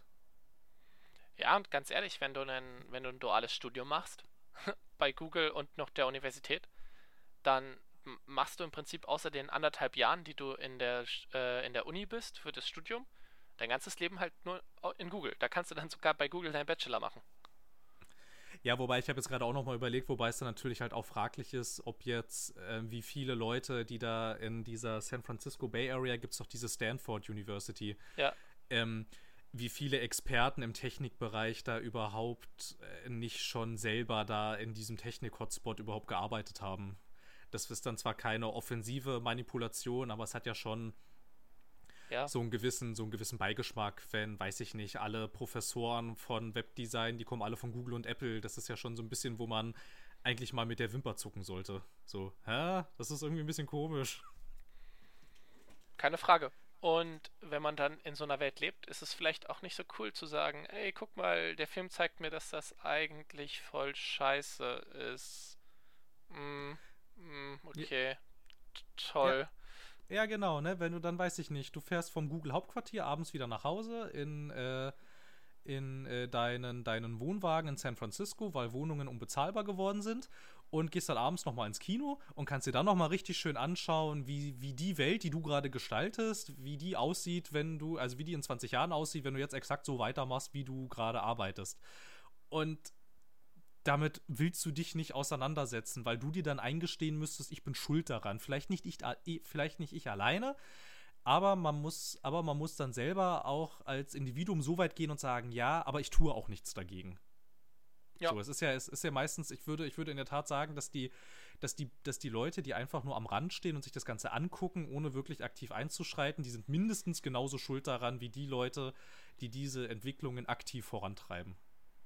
Ja, definitiv, weil die Leute, die daneben stehen, ja auch nicht unbedingt immer nur die sind, die das gar nicht angehen, sondern die halt dann im Zweifel davon profitieren, persönlich.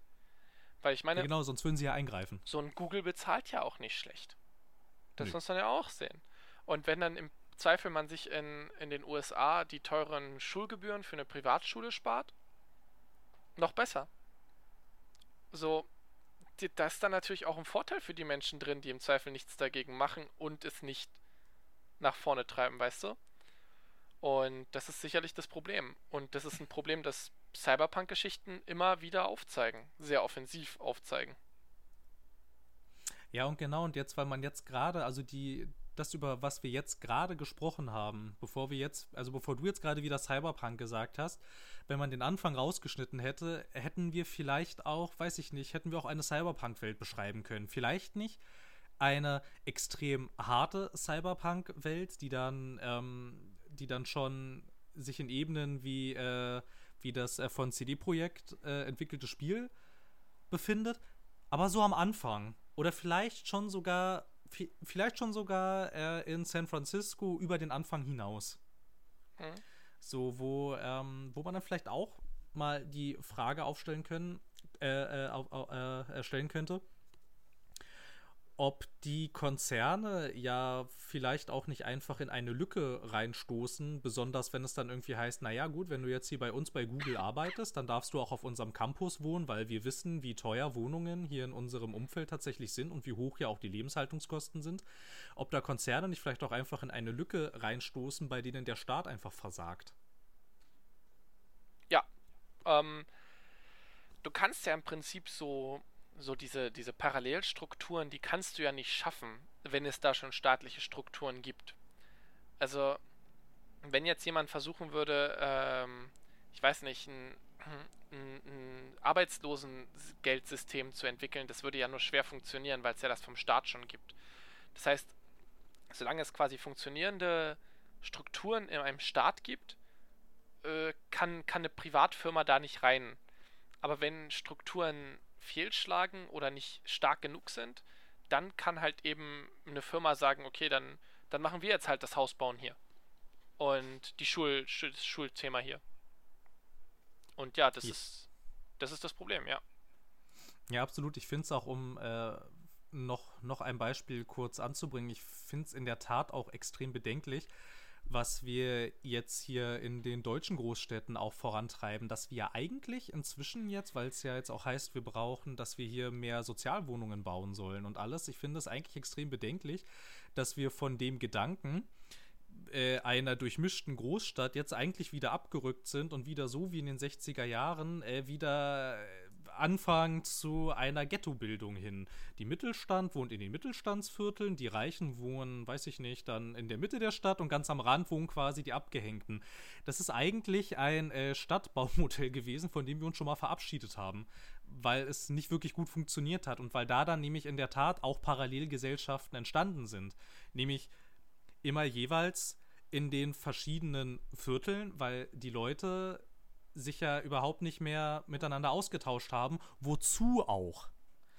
Und das ist halt dann, weiß ich nicht. Und ich finde, das ist das, was wir jetzt äh, zum Beispiel da in äh, dieser San Francisco Bay Area in seiner höchsten Form eigentlich sehen. Dass die Leute, die da in dieser Technikbranche tätig sind, da findet eigentlich kein Austausch mehr statt. Weil halt außer diesen Menschen dort auch keiner mehr lebt. Und sich jemand, der nicht bei Apple, Google, Facebook und wie sie alle heißen, arbeitet, sich dort ein Leben auch nicht mehr leisten kann. Und mhm ich weiß nicht, ob das unbedingt auf die Boshaftigkeit der Konzerne zurückzuführen ist oder vielleicht nicht doch eher auch auf Staatsversagen in den verschiedenen öffentlichen Bereichen. Vermutlich ist es am Ende eine Mischung aus beidem. Ja, genau. Es ist der Staat, der im Prinzip eine Lücke aufmacht und die Firmen, die halt reinhauen. Und das halt ausnutzen. Ja, weil sie damit ja auch im Zweifel irgendwie wieder Geld verdienen können. Zwar nicht, also sie verdienen dann nicht mit dir als Mieter, sondern sie verdienen dann an deiner Lebenszeit im Prinzip, die du dann bei dem Konzern fristest. Ja, kein, keine Frage, dass ähm, für, für eine Firma, die, die handeln auch relativ berechenbar und nach klaren Schema, Sch Schemata. Ähm, sie handeln auf jeden Fall berechenbar, weil wenn du ihnen eine Lücke gibst, wo sie Geld verdienen können, dann werden sie das machen.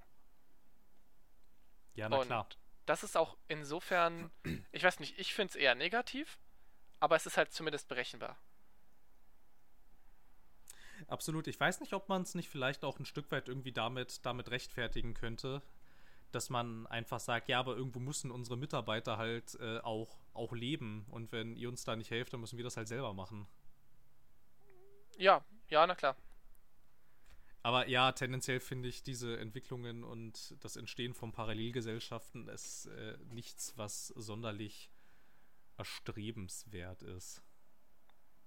Würde ich, ja, nee, ja. Stimme ich dir zu. Ja, ist nicht so. Ist nicht so geil. Na gut, ähm, wollen wir vielleicht noch zum Abschluss oder so äh, den Elefanten wenigstens nochmal beim Namen nennen, der hier im Raum steht, den wir, den wir kein, also den ich, den ich glaube ich einmal habe ich kurz den Namen gesagt. Ja, du hast einmal den Elefanten schon erwähnt und ich war jetzt auch schon zwei, dreimal kurz überlegt, wie wir das jetzt noch machen, aber ja, ähm, dann sprich doch mal den Elefanten an. Genau, der ein oder andere hat vielleicht auch schon mal mitgekriegt, dass ich CD Projekt Red sehr gern habe weil die haben da so ein paar Rollenspiele gemacht, die finde ich ganz cool. Und die haben sich endlich auch mal äh, mit Cyberpunk 2077 oder 2077, nee, ist eine Jahreszahl, ne? Das ist eine Jahreszahl, ja. Ja, äh, haben sie jetzt auch endlich mal einen Trailer gezeigt und der hat auch in gewisser Weise ein Hype losgetreten wieder um dieses Thema, was ja jetzt eigentlich, wie mir jetzt gerade auffällt, ein bisschen unsere, unsere Argumentation von gerade wenigstens ein Stück weit auf den Kopf stellt. Weil wir meinten, das Cyberpunk-Genre funktioniert in der Popkultur nicht mehr so gut, wie es das damals noch getan hat. Wir haben jetzt in erster Linie über Filme geredet. Ja, stimmt, wir haben in erster Linie über Filme geredet, wobei mir aber auch nicht viele Cyberpunk-Spiele aus den letzten Jahren einfallen, die ähm, auf Mainstream-Niveau erfolgreich waren. Ah, Deus Ex. Äh, Watch Dogs hatten wir uns vorhin auf einer, auf einer Bezeichnung als, äh, als Proto-Cyberpunk äh, geeinigt, weil es an sich quasi in der Zeitlinie noch ein bisschen zu früh ist, um von echtem Cyberpunk zu reden, aber es definitiv eine Gesellschaft beschreibt, die auf dem Weg dahin ist. ähm, aber ja, an sich haut CD Projekt Red da in eine nicht viel be belegte Clique Nische rein. Ja, genau. Und was jetzt halt echt in der Tat ganz interessant ist, also den Trailer, ich glaube, den wird inzwischen jeder gesehen haben. Falls nicht, können wir ihn auch nochmal verlinken. Aber ich glaube, ich glaube, jeder, jeder Videospiel-Interessierte, der nicht die letzten paar Monate unter einem Stein gelebt hat, wird den irgendwie mitgekriegt haben. Ähm, jetzt ist halt natürlich die interessante Frage, weil man ja auch gesagt hat, als sie dann mit The Witcher 3 kam, Fantasy-Rollenspiele funktionieren nicht mehr, das Genre ist tot. Funktioniert ihr Cyberpunk-Hype jetzt vielleicht nicht auch nur, weil sie CD Projekt Red sind und nicht, weil sie ein Cyberpunk-Spiel machen. Ja, ich denke, dass es ähm, hierbei bei dem Spiel auch tatsächlich weniger um, um Cyberpunk an sich geht, als mehr um diesen. Ich weiß nicht, es ist ein Hype, der produziert wird. Das sind jetzt nicht Leute, die Cyberpunk per se cool finden, sondern sie sind einfach gehypt weil man heutzutage irgendwie immer gehypt ist auf alles. Ich glaube, ich glaube nämlich in der Tat auch, dass ähm, erstens das CD-Projekt Red eine unglaublich gute PR-Abteilung hat, mhm. die das Ganze auch sehr gut kommuniziert. Ich meine, sie haben es ja auch, ich weiß nicht, ob du das mitgekriegt hattest, bevor sie zur Gamescom dann dieses einstündige, dieses einstündige Gameplay-Video gezeigt haben, hatten sie auf einer Homepage, nee, nicht in der Homepage, nee, im Trailer hatten sie den, auf, auf, in dem E3-Trailer hatten sie am Ende in so Binärcodes hatten sie Botschaften versteckt und du konntest mhm. diese Codes entschlüsseln und dann hattest du da Sätze stehen. Und da haben sie dann in der Tat so Sachen kommuniziert wie, was, Bezahl-DLCs? Bei uns doch nicht. Microtransactions? Seid ihr denn bescheuert?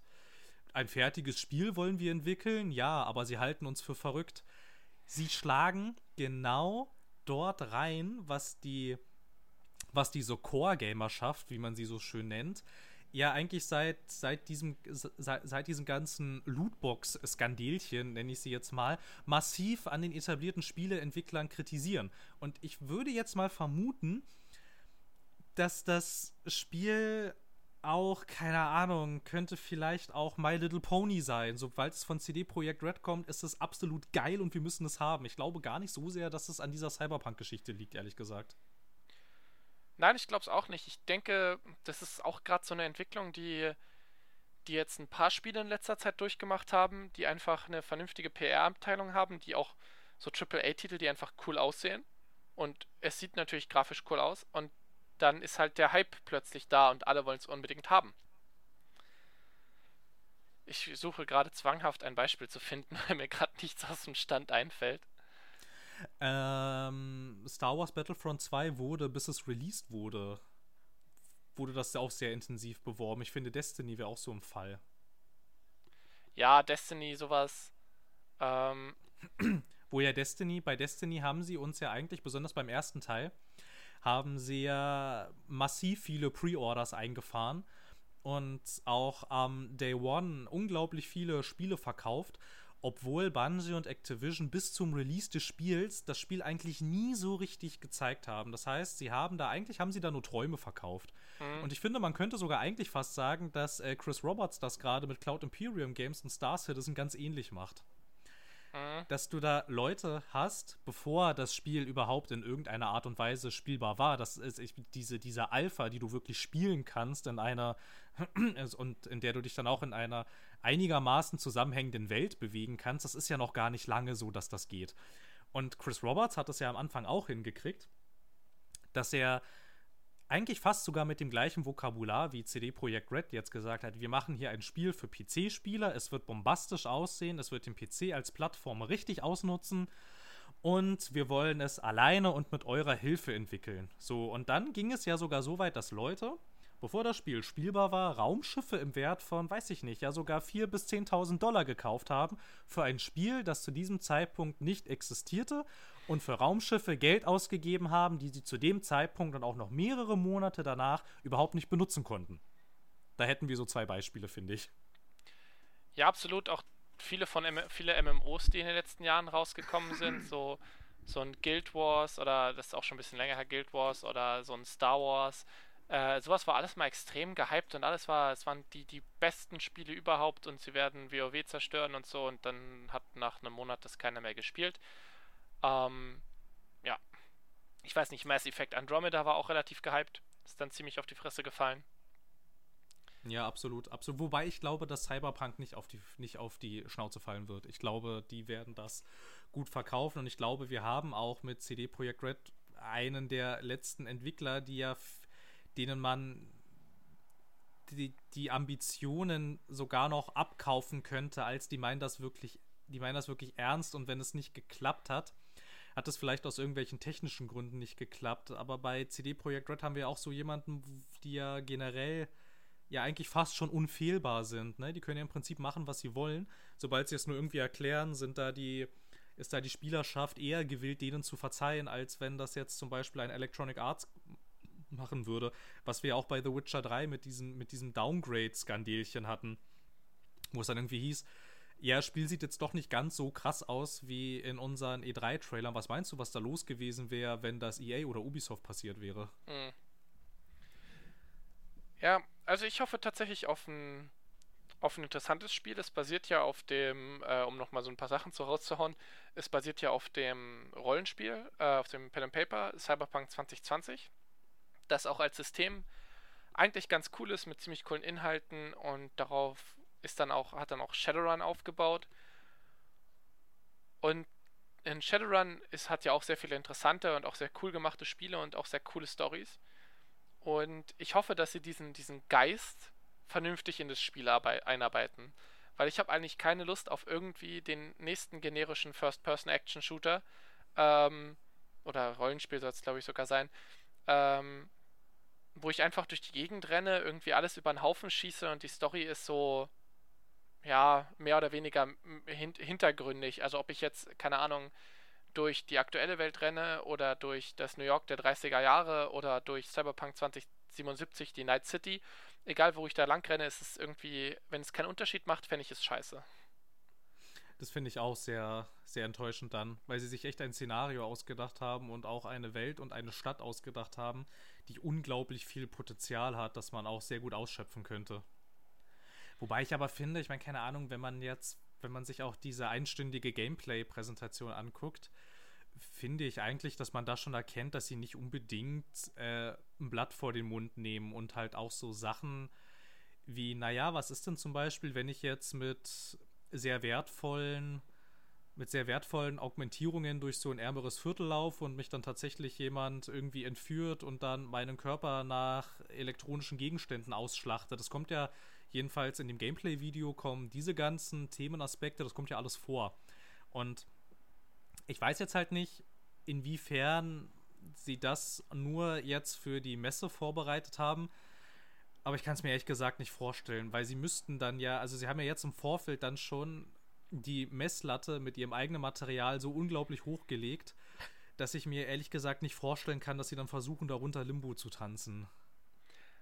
Ja, ich weiß nicht. Also ich, ich muss sagen, ich bin jetzt in nächster Zeit sehr, sehr vorsichtig. Ich werde das nicht vorbestellen. Ich werde gucken, wie es rauskommt und was es kostet und wo es was kostet und dann mir das vielleicht irgendwie mal holen. Vielleicht nach ein, zwei Monaten, nach den ersten äh, Inhalten, nachdem das ein bisschen rausgekommen ist, wie gut das Spiel dann tatsächlich ist.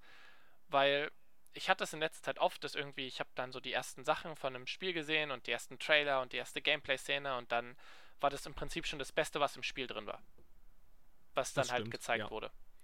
Und das ist oft passiert und ich habe ein bisschen Sorge, dass äh, das hier jetzt ähnlich wieder passiert. Nicht, dass ich CD Projekt Red irgendwas vorwerfen möchte, aber es ist halt einfach so dieses normal, die normale Handlungs, der normale Handlungsablauf heutzutage. Und ich fürchte, dass man dieses Thema nach einem gemischten Erfolg von einem äh, Deus Ex Mankind Divided, äh, damit, dass, dass man damit dann das, äh, das Setting so ein bisschen verbrennt. Ja, ich weiß, was du meinst, ja. Ja. Ähm, nee, also vorbestellen und alles, da bin ich inzwischen auch sehr vorsichtig geworden, weil es in der Tat so ist, wie du meintest, man schaut sich die ganze Vorberichterstattung an und kennt dann die, die besten Stellen aus dem Spiel meistens schon. Das könnte man CD Projekt Red aber insoweit auch vorwerfen. Das haben sie zur letzten Gamescom vor dem Release von The Witcher 3 auch gemacht. Da haben sie die Quest der Rote Baron gezeigt. Komplett.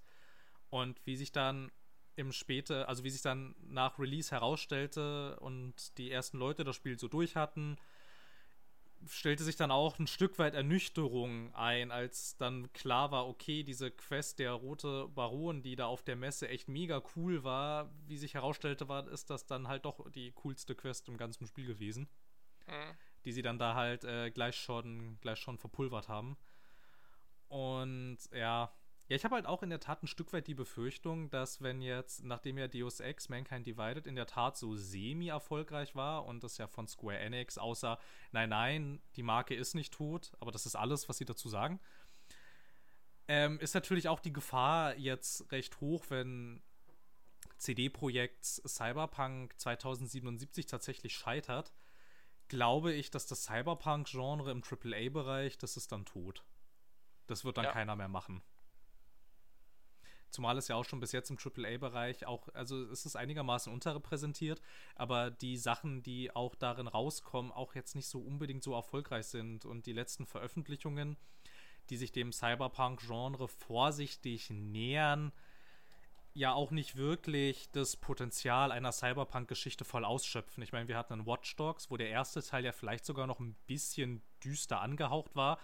Aber im zweiten Teil hatten wir dann einen jungen Hipster, der in San Francisco und dem Silicon Valley unterwegs ist und sich da eigentlich nur fröhlich durch irgendwelche Konz Konzernhallen hackt und so. Das, äh, das, das ja auch übrigens diese ganze Technologisierung die da im zweiten Watch Dogs Teil dann auch vorkommt, überhaupt nicht mehr in irgendeiner Weise kritisch in Frage stellt. Das hat der erste Teil ja immerhin noch gemacht. Also er hat ja immerhin in Frage gestellt, was wir da tun und ob das eigentlich so eine gute Idee ist. Da war beim zweiten Teil halt alles, das war nicht mehr, war, war nicht mehr da, war, war vorbei. Und das letzte, was mir jetzt einfällt, was noch rauskam, darunter war ja Detroit Become Human, was zwar durchaus sehr heikle Themen anspricht, da geht es auch viel um, also, also auch generell so viel um Probleme aus der, aus der heutigen Zeit. Da geht es dann auch viel um Verdrängung, um Gentrifizierung, um Jobmangel durch Technologisierung. Aber die Welt an sich ist trotzdem unserer sehr, sehr ähnlich. Also ist auch jetzt nicht so beim Potenzial aus den Vollen geschöpft, ne? sondern das ist eher so, so Detroit sieht aus wie, keine Ahnung, wie Berlin jetzt aussieht, so ungefähr. Mhm. Ne? Also halt auch nicht so das Potenzial voll ausgeschöpft. Und CD Projekts Spiel scheint das zu machen. Und wenn sie halt scheitern, glaube ich, dass das Genre futsch ist dann. Ja, leider. Ich finde es auch ein bisschen schade, muss ich sagen, dass die meisten Spiele davon ähm, wirklich so, so, so First-Person-Rollenspiele äh, sind, also so ein, oder Third-Person bei Deus Ex, aber halt so, so shooterige Rollenspiele. Ich weiß nicht, ich fände es eigentlich auch ganz cool, wenn man das irgendwie, ich weiß nicht, mal ein anderes, äh, ein anderes Konzept darauf bauen würde. Zum Beispiel so ein, so ein, so ein, so ein Strategiespielkonzept. Das könnte ich mir auch total cool vorstellen so, wo du dann quasi äh, entscheiden musst, so, wie machst du das, wo du als, als, als Städtebauer quasi eigentlich gar nicht die Möglichkeit hast, so eine tolle äh, Sims 2 Stadt zu bauen, sondern du musst halt Slums bauen, weil ansonsten kannst du die Menschen nicht umbringen und die revoltieren oder sowas. Das fände ich eigentlich als, als Alternative zu so einem zu so einem AAA äh, Cyberpunk 2077 eigentlich ziemlich cool, um dem Genre vielleicht mal ein bisschen anderen Anstrich zu geben. Ja, es ist sehr actionlastig, ja. Ja. Aber dass man vielleicht mal in der Tat, ja, ja, so eine, so eine, so eine Städtebausimulation würde sich in der Tat ganz gut eignen. Weil ja auch so aktuelle Spiele wie City Skylines zwar durchaus bemüht sind, Probleme einer Stadt zu thematisieren, aber bei weitem nicht in der Brisanz, in, also in der sie das wirklich sind. Dass wenn du da jetzt zum Beispiel wenn du jetzt deine Stadt mit lauter sich selbst versorgenden Luxusvillen pflasterst, hat das überhaupt keine Auswirkungen, außer dass sie hübsch aussieht. Dass das aber in der realen Welt nicht unbedingt so einfach ist, macht halt so ein City Skylines nicht deutlich. Oder wenn du das in der realen Welt so machen würdest, würden ja, also hätte das viel massivere soziale Auswirkungen, als es das in einem City Skylines hätte. Und mal so eine Cyberpunk-Stadt zu bauen, zwar durchaus mit der Prämisse, du möchtest, dass es allen Menschen gut geht, aber es geht nicht so einfach, weil du ja auch total viele konkurrierende Interessen hast in so einer Stadt. Das wäre in der Tat mal ganz interessant, wie so ein Spiel aussehen würde. Ich weiß nur nicht, wer es, ich weiß nur nicht, wie mich es zutrauen würde, sowas zu entwickeln. Hm, ich weiß nicht, ich habe es leider noch nicht angespielt, weil ich noch nicht das Geld hatte, aber ich habe es mir so ein bisschen angeguckt. Hier dieses, ähm, ach, wie heißt es denn jetzt? Gott, das äh, Strategiespiel wurde da diese Frostpunk. Genau. Ach, Frostpunk, ja. Das ist ja so ein bisschen in die Richtung. Also natürlich nicht Cyberpunk, aber auch dieses mit harten Entscheidungen, die du treffen Nein, musst. das ist Frostpunk. oh Gott. Disconnect, disconnect. ähm, nee, ja, ja, sprechen Sie weiter. Und, und wenn man so, so das in die Richtung machen würde, vielleicht auch von den Herstellern, ähm, sowas finde ich eigentlich ganz cool weil die sind ja äh, generell, machen die ja relativ Spiele mit starken Entscheidungen, die man treffen muss. Die haben ja, glaube ich, auch äh, das War of Mine gemacht, oder? Ja, genau, 11-Bit sind das, ja. Ja, genau, so heißen die. Ähm, und wenn man die halt vielleicht irgendwie, wenn die sowas in Angriff nehmen müsst, würden, das fände ich ganz cool, glaube ich. Wobei Frostpunk, ich hatte das recht viel gespielt. Mhm. Ähm, da können wir eigentlich auch, äh, äh, wenn du da jetzt nicht das Geld für hast, darüber sprechen. Ich habe es auf GOG gekauft. Mhm. Ah, cool das ist ja DRM-frei. Ähm, Die haben bei mir allerdings das Problem, dass mir die Stadt oder die, naja, keine Stadt in dem Sinne, die Kleinstadt, die ich da hinzimmer, die bleibt mir zu abstrakt. Sie haben halt bei This War of Mine haben sie es sehr gut gemacht, dass sie die Charaktere, um die es da geht und die du triffst, dass die sehr gut, dass sie sehr gut äh, äh, charakterisiert wurden mit so ein bisschen Background und so. Ja. Allerdings ähm, und auch Namen hatten. Ich finde, ich finde viel, viel, viel geht echt darüber, wenn, wenn äh, Charaktere Namen haben. Irgendwie, das macht bei mir schon wirklich sehr viel aus. Ähm, und bei Frostbank haben, sind sie da aber ein bisschen zurückgerudert. So, ja, du triffst harte Entscheidungen, die aber irgendwie nur auf dem Papier hart sind. Und was halt auch die Sache ist, ähm, so hart sind die Entscheidungen dann gemessen an dem Szenario, in dem das spielt, eigentlich auch nicht unbedingt. Ich meine, so als Beispiel, was mich damals dann echt ein bisschen aufgeregt hatte, mhm.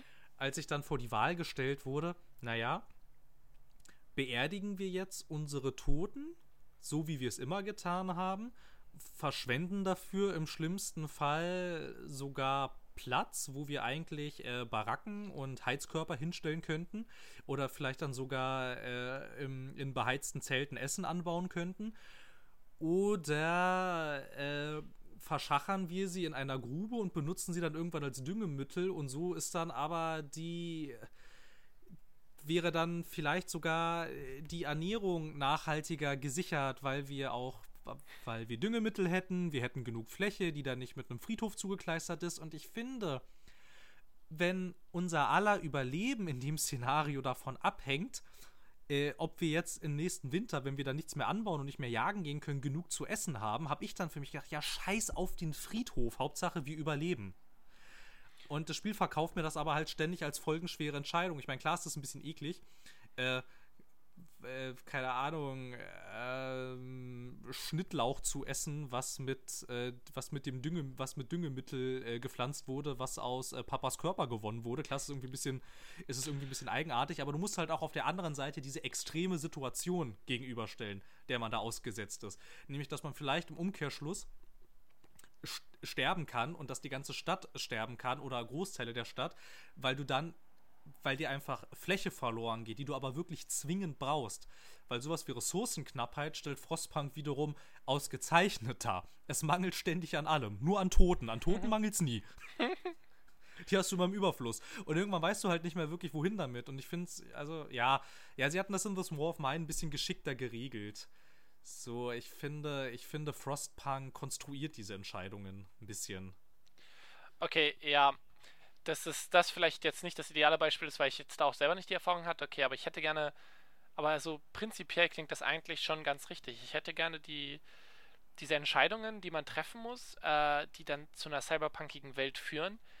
Ich, ich fände es cool, wenn man sowas in einem Videospiel machen würde, wo dann auch du tatsächlich die Entscheidungen triffst, weil ansonsten bist du ja mehr so ein, naja, so ein Boot, das da irgendwie mitgetrieben wird, aber du hast nie wirklich selber eine Entscheidungsfreiheit. Ich meine, gucken wir uns Jensen an Du hast halt die Entscheidungsfreiheit, welchem von den beiden Illuminaten du deine Info Infos als erstes gibst. Okay, toll. Ja, oder ob du jetzt, keine Ahnung, so einer Nebenquest, ja, erschießt du den Typen jetzt oder nicht? Ja, gut, die Nebenquest ist sowieso überhaupt kein. Also, ja, keine, keine wirkliche Bedeutungsschwere, außer vielleicht die eine mit der, mit der, mit der Zeitung da. Aber ansonsten. Bei Mankind Divided mit dieser Kanalisationszeitung. Ja, ja Samistad. Ja, genau. Ja, die fand ich, die fand ich tatsächlich sogar sehr cool. Aber leider ist das die Ausnahme, ja, das stimmt. Ich glaube, das ist die einzige Nebenstory, die ich so richtig geil fand. Ja, die anderen waren, also, also die anderen waren halt, im Idealfall waren sie egal. Meistens waren sie langweilig. Mhm.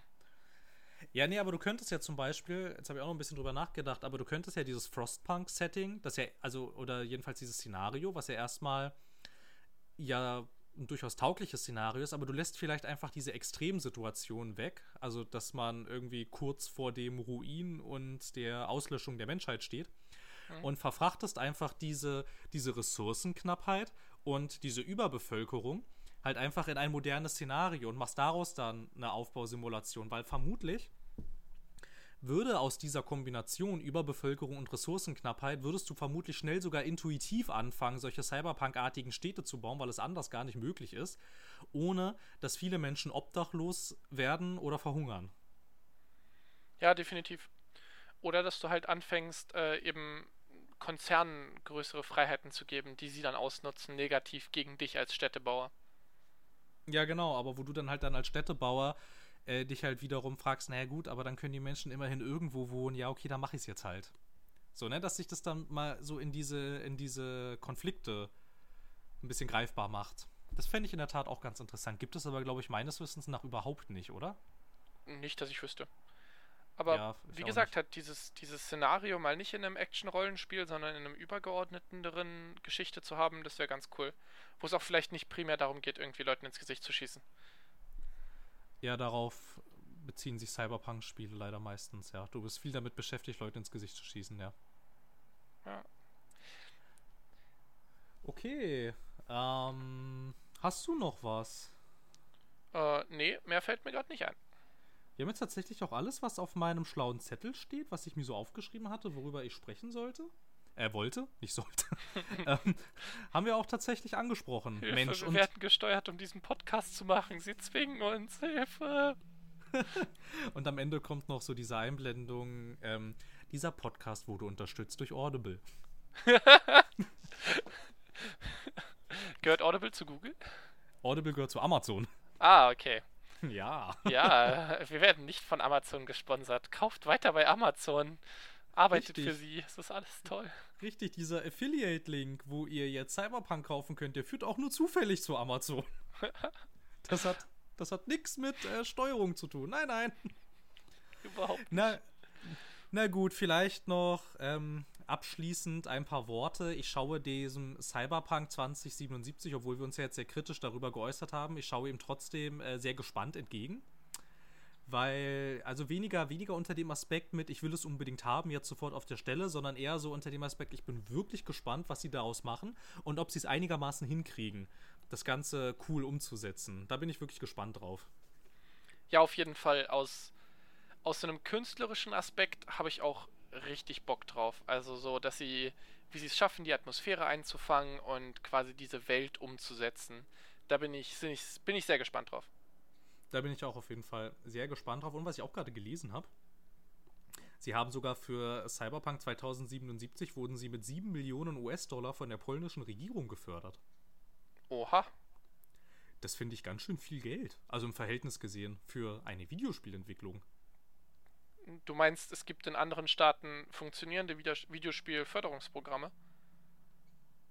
Ja, ja, anscheinend gibt's die wohl. Ja, die gibt's nur irgendwie. Bei uns kann man ja froh sein, wenn du irgendwie 10.000 okay. Euro kriegst oder so. Ich, ich, ich stopfe den, ich stopfe den Boden wieder ins Fass rein. Ja, ja, ja, ja, mach mal schnell den Boden wieder ran. Ansonsten, äh, wir können jetzt hier nicht noch auf den letzten Metern über äh, Spieleförderung sprechen. Nein, können wir nicht. Aber, aber es, ist cool, dass das so unterstützt wird von den, von den polnischen Leuten.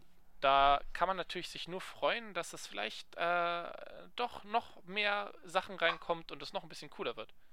Ich habe jetzt auch noch eine provokante These. Wenn man sich jetzt mal die polnische Regierung anguckt, außerhalb der Spieleindustrie, wenn wir in Deutschland eine funktionierende Spieleförderung wollen, sollten wir dann die MPD wählen? Okay. äh, also dieser Podcast wird eine halbe Stunde vor äh, Ende der Bayernwahl gerade aufgenommen. Also werden wir ja sehen, wie das in nächster Zeit weitergeht da. Wobei ja Bayern kurioserweise äh, Vorreiter sind bei Spieleförderung in Deutschland. Ja, genau, genau das meinte ich gerade. Wenn da die AfD nämlich dann stark wird und es dann noch mehr Computerspieleförderung gibt, dann. Ja, Mann, äh, dann werden Milliarden an Steuergelder für für Computerspiele ausgegeben, ganz bestimmt. Ab, absolut. ganz bestimmt.